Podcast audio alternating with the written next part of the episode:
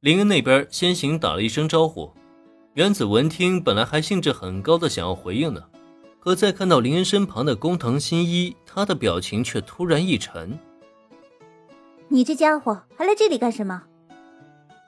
表情不善的原子是死死的盯着工藤新一，他发誓，如果这家伙再敢说出什么让小兰伤心的话来，他肯定不顾同学之谊，直接大嘴巴抽上去。抱歉，小兰，今天是我错了。然而，出乎原子的意料，工藤新一这个在他每天看来都十分傲慢的家伙。竟然闭上了眼睛，朝着小兰来了一个深深的鞠躬。这家伙竟然道歉了，这又是闹的哪一出啊？不明所以的原子下意识将目光投向到林恩身上，他总觉得工藤新一能来主动道歉的话，肯定跟林恩脱不了干系。对此，林恩则是微笑着点头回应，仿佛一切尽在不言中。没关系，这并不是你的错。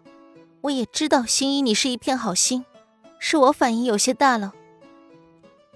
那么，也在原子和林恩眼神交流之际，小兰对面依旧鞠着躬的工藤新一是紧紧的闭着眼睛。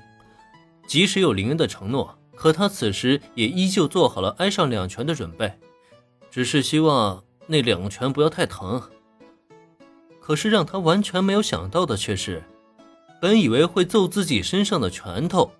竟迟迟的没有落下，这相反的，在下一刻，他居然从小兰口中听到这么一番话来。这是一片云彩散了。察觉到这一点的工藤新一是立即惊喜的抬起了头。原来小兰你都知道，这样我就放心多了。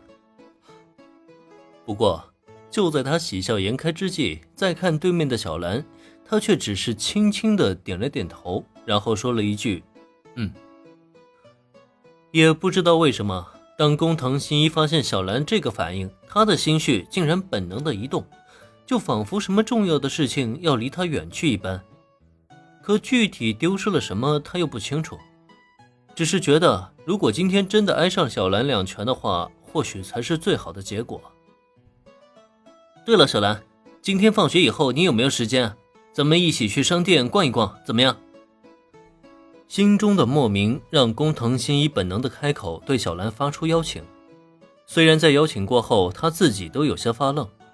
明明他是最讨厌逛街的，平时小兰找他的时候，他都唯恐避之不及呢。可为什么自己却下意识的邀请了小兰呀？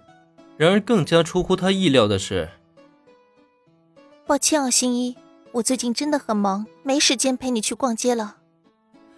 在以往都是小兰去找工藤新一逛街，却屡屡遭到拒绝。若不是偶尔的武力威胁，恐怕工藤新一是一次都不会跟他走的。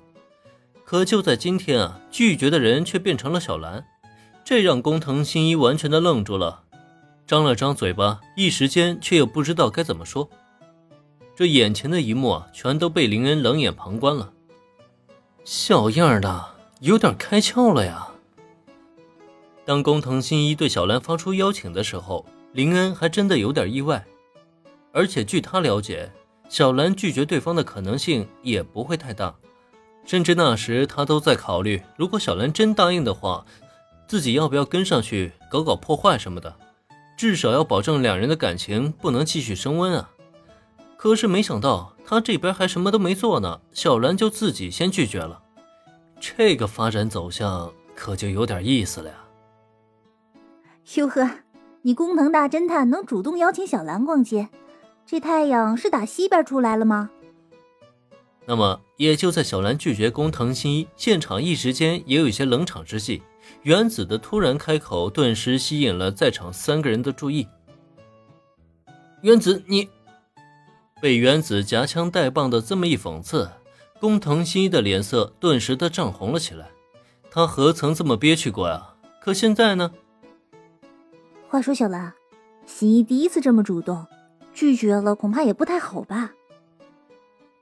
呃，本来工藤新一以为啊，接下来原子又少不了一番阴阳怪气，可没想到啊，接下来原子竟然话锋一转，转头就劝起了小兰来，这又是什么操作？原子的这一手反向背刺啊，别说工藤新一了，就连林恩都愣住了。